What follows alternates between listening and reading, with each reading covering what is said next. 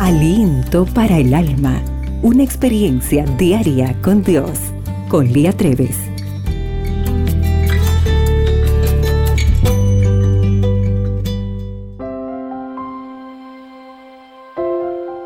Hola querida amiga, ¿te has equivocado alguna vez por apurada? Cuando tuve problemas con mi computadora portátil, los peores pensamientos llegaron a mi cabeza.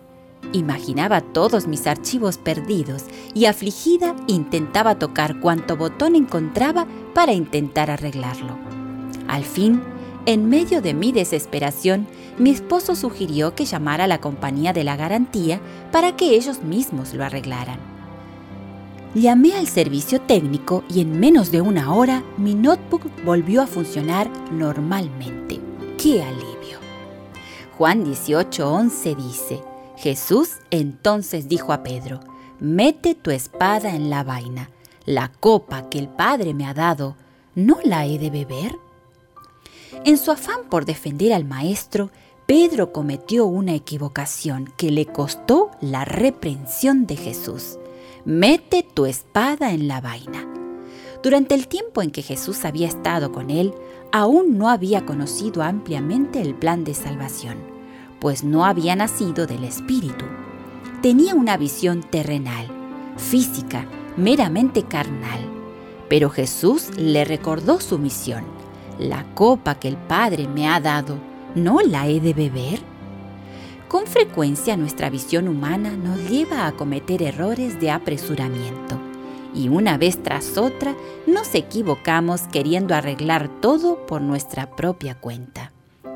Si entendiéramos realmente el plan de Dios para nuestra vida, la historia que tendríamos para contar sería otra. Nadie planifica el fracaso, reza un dicho popular. Sin embargo, como hijos e hijas de Dios, planeamos el fracaso cuando no dejamos que Él dirija nuestra vida. En su palabra está la clave del éxito, y si somos guiados por ella, no habrá lugar para el fracaso. José lo hizo, no se desesperó, no intentó hacer su propia voluntad, y Dios le dio el éxito. Él confiaba en el plan divino para su vida y fue obediente en todo momento. Señor, es difícil entregarte mi voluntad cuando estoy acostumbrada a dirigirla por mí misma. Es difícil obedecer cuando las cosas no parecen adaptarse a mis intereses personales.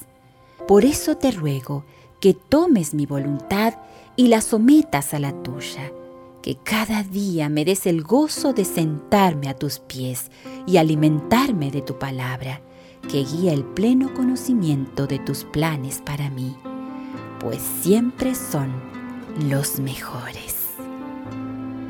El día hoy se presenta extraordinario y recuerda, para Dios, tú eres única y especial.